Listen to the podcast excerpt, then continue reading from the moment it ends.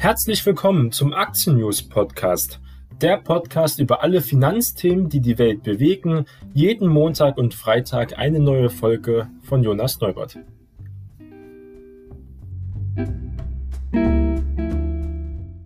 Wir starten gemeinsam in eine neue Börsenwoche.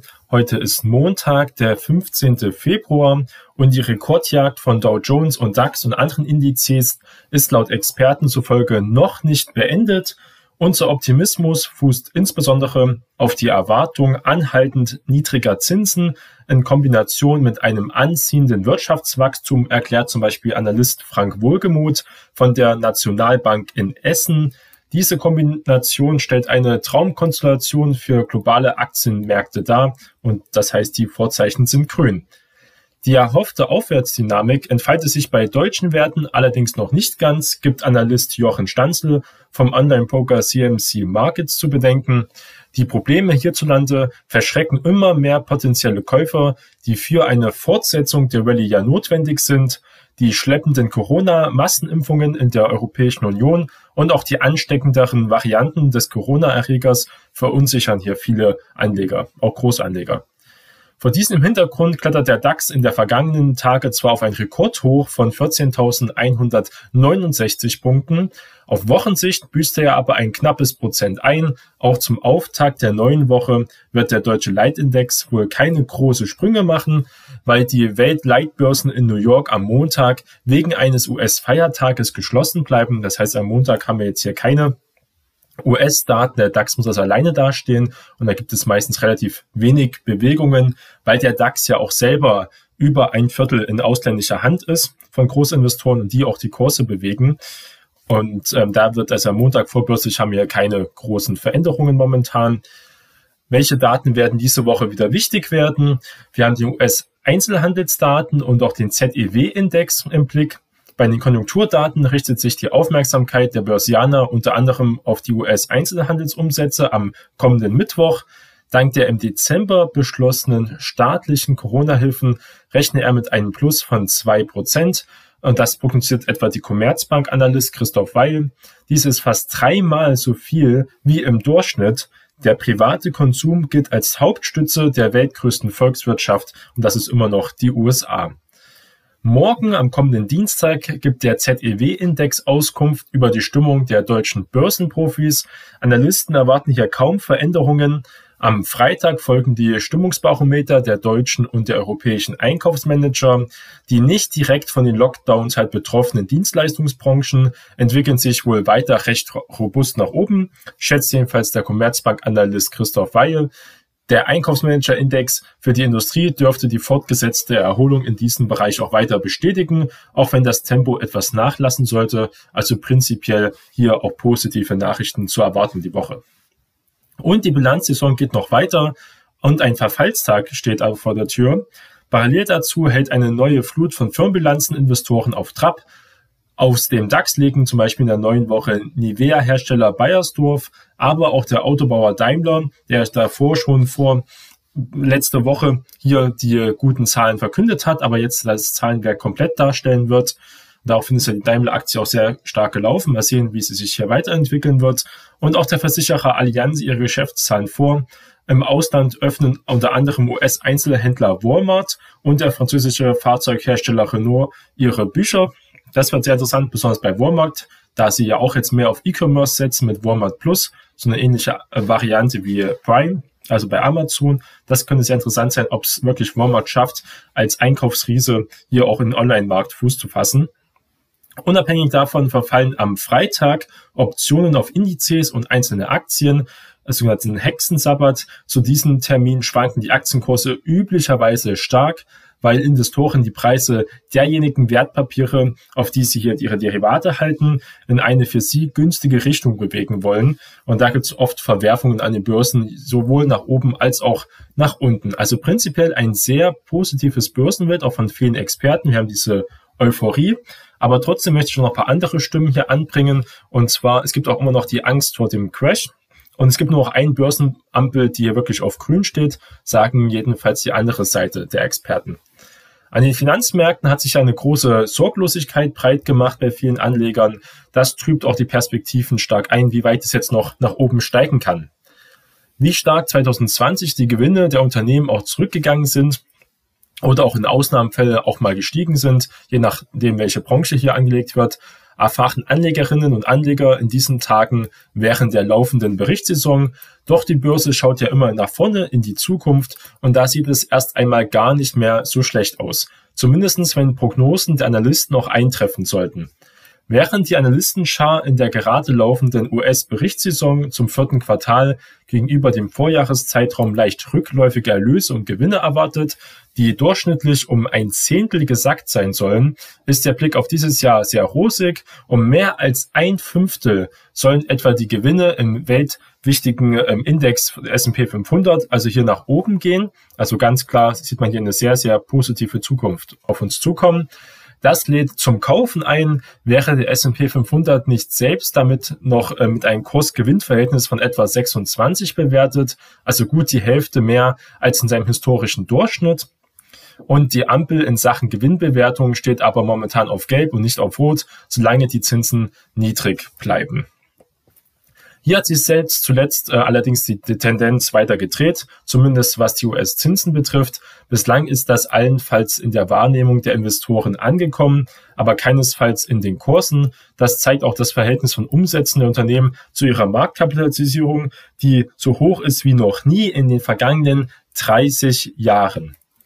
Sorglosigkeit signalisieren auch die Renditen für recht stark bis sehr stark ausfallgefährdende Kredite bzw. Papiere, diese sogenannten Junk Bonds oder auch Schrottanleihen. Von annähernd 12 Prozent jährlichen Zins im Frühjahr 2020 sind die Renditen für entsprechende US-Papiere auf nur noch gut 4 Prozent zusammengeschnürt, ein Rekordtief. Und das zu einer Zeit, in der so viele Zombie-Unternehmen, also Unternehmen, die selbst sich gar nicht mehr finanzieren können, gibt wie seit Generationen nicht. Inzwischen zählt fast jedes fünfte US-Unternehmen zur Gruppe der Walking Dead. Definiert sind Zombies also als Unternehmen, deren Gewinn nicht ausreicht, um ihre Schuldendienst hier zu leisten. Das heißt, sie sind regelmäßig auf frische Zufuhr an Geld über Fremdfinanzierung angewiesen, sei es aus der Ausgabe neuer Aktien zum Beispiel oder aus neuen Anleihen und Krediten. Und wir haben auf die Seite Privatanleger zocken ja auch massiv auf Kredit.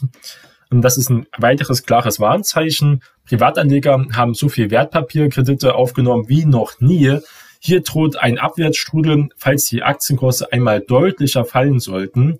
Online-Banken und Broker sind dann zu sogenannten Margin Calls gezwungen. Um die Kredite zu decken, müssen Anlegerinnen und Anleger dann entweder Geld nachschießen oder einen Teil ihrer Aktien zwangsweise liquidieren, also verkaufen. Auch die Profi-Investoren sind nicht vorsichtiger geworden, sind auch ins Risikobereich gegangen. Sie halten derzeit so wenig Barreserven wie seit zehn Jahren nicht mehr. Eine Ausnahme ist natürlich Warren Buffett mit Berkshire Hathaway, der immer noch einen riesen Cash-Bestand hat und selbst sagt, dass einfach momentan Chancenrisiko zu negativ für ihn ist. Gleichzeitig sind es so risikofreudige wie noch nie seit dem Tech-Crash, seit der Jahrtausendwende dabei. Und Profis wie Privatanleger setzen bei steigenden Kursen immer weniger auf fallende Kurse. Diese sogenannte Short-Wetten sind seit vergangenen März um knapp ein Drittel zurückgegangen. Also die Bären, so gesagt in Börsenjargon, sind so gut wie tot. Wir haben eigentlich nur Bullen, die also bullig auf steigende Kurse setzen. Üblicherweise sollten bei steigenden Kursen auch mehr solcher Wetten auf fallende Preise laufen, weil das Rückfallrisiko ja immer höher wird. Baut sich doch höheres Gewinnpotenzial auf oder die Chancen für günstiger als zuvor sein Depot abzusichern. Aber solche Sicherheitsnetze interessieren aktuell auch kaum jemanden. Dazu passt auch ein rekordhoher US-Investoren-Optimistenindex. Nur wenige glauben also an fallende Kurse. Und deswegen ähm, treibt US-Aktienindizes von Rekord zu Rekord, weil also auf der Buy-Seite, auf den Käuferseiten viel mehr Leute sind als auf den Verkaufsseiten. Und das ergibt dann auch wieder alles Sinn. Entscheidend sind also hier wirklich die Niedrigzinsen und die massiven Anleihenaufkaufprogramme der Notenbanken und die billionenschweren Stützungsprogramme für die Wirtschaft.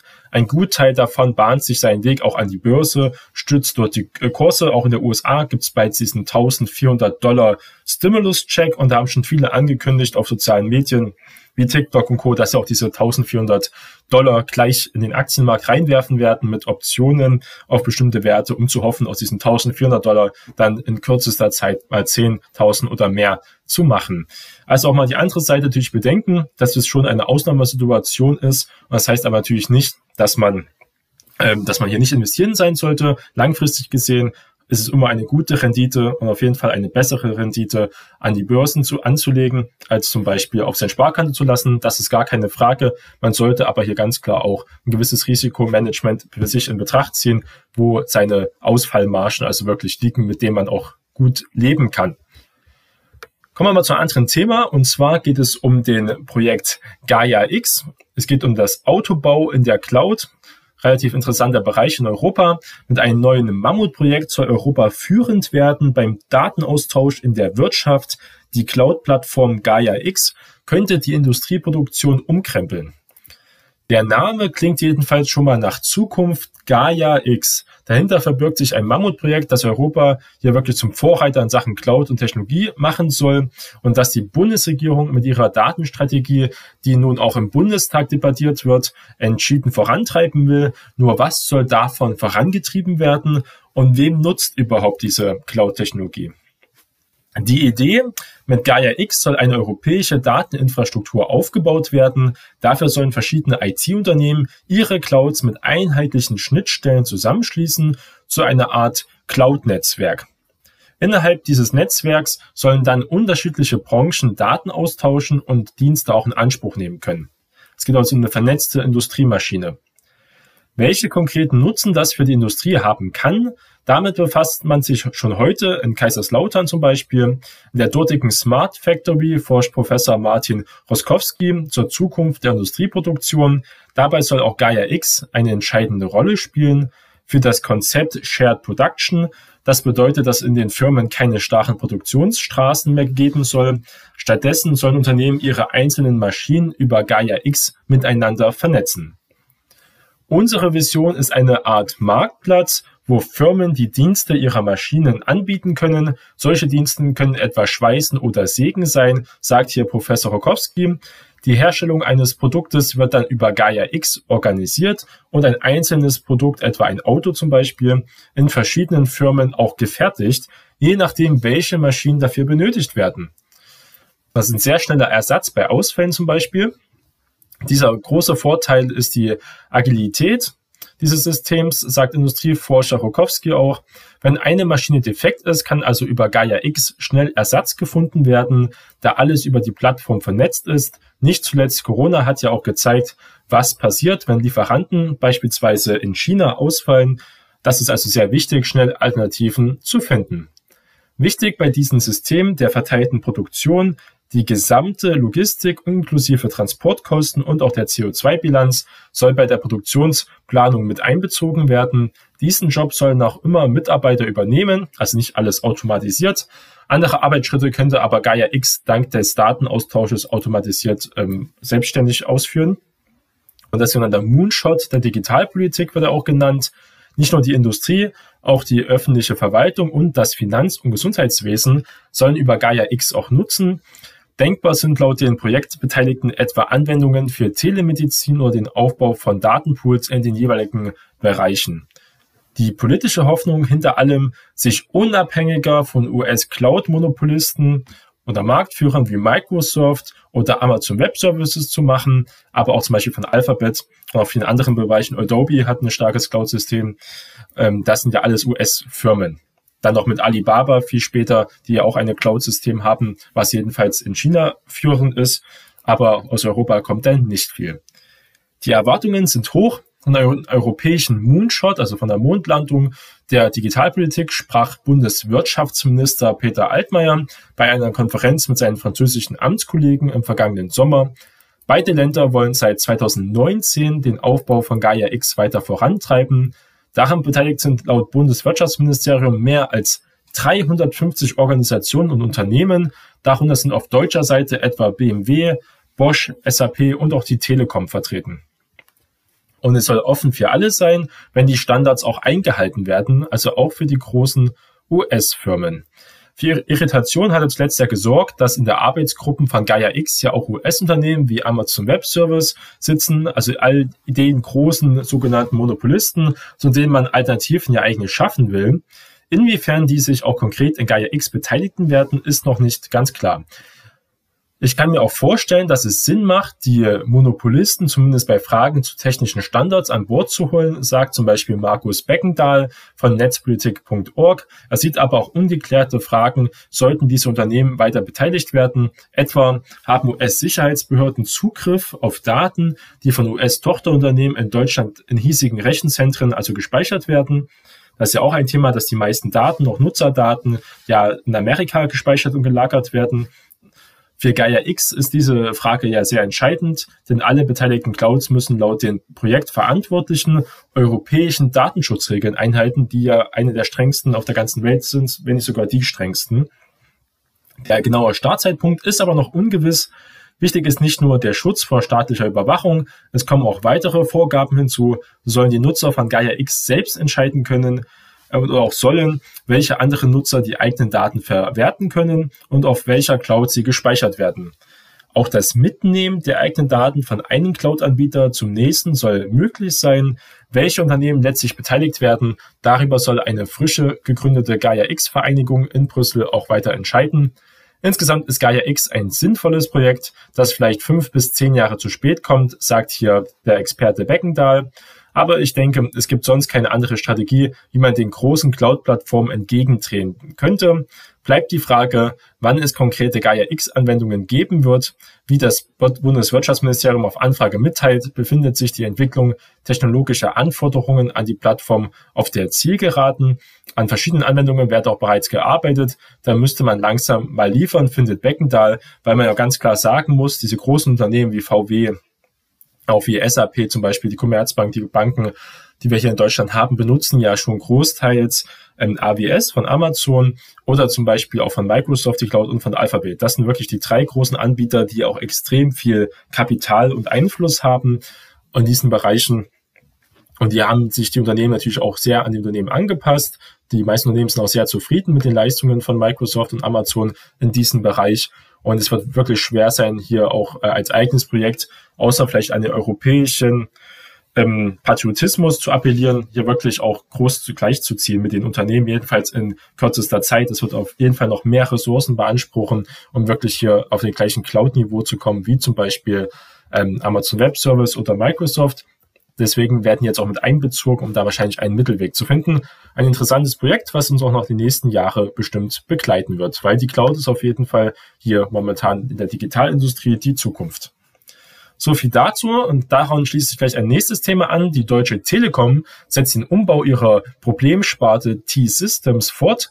Die Großkunden-ID-Töchter soll künftig gemeinsam mit Partnerunternehmen den Fokus voll auf Cloud Computing legen.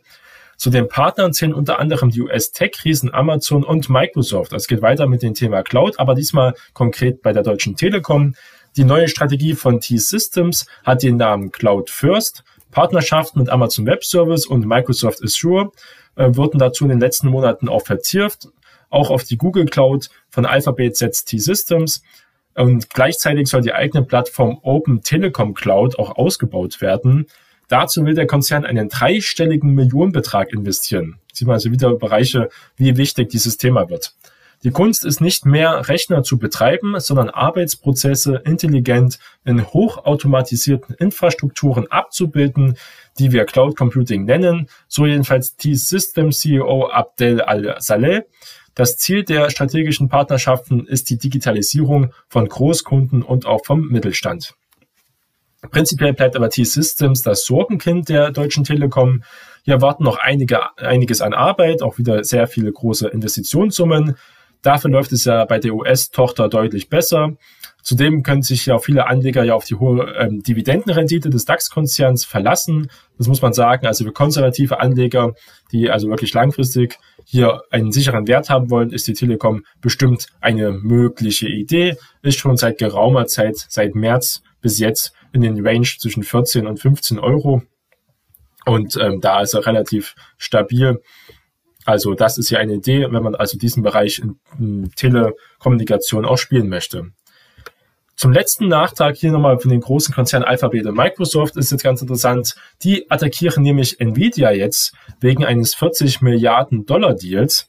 Und es könnte womöglich das größte Geschäft aller Zeiten in der Chipbranche werden. Nvidias Übernahme von ARM. Doch zwei Big Tech-Unternehmen und Giganten wollen das also jetzt verhindern oder zumindest ein Wörtchen mitreden, wie es so oft ist. Wir haben auch heute wieder gesehen, auch bei der Telekom, es ist fast gar nichts mehr möglich ohne die Beeinflussung und Teilnahme von den großen Tech-Giganten. Alphabet und Microsoft bringen sich auch in Stellung, um das Vorhaben zu torpedieren.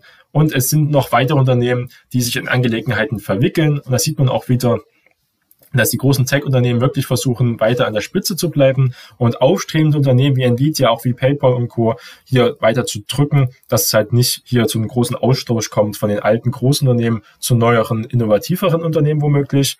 Alphabet, Microsoft und Qualcomm gehören zu den Unternehmen, die Insider zufolge bei den Kartellbehörden gegen das 40 Milliarden Dollar Geschäft protestiert haben.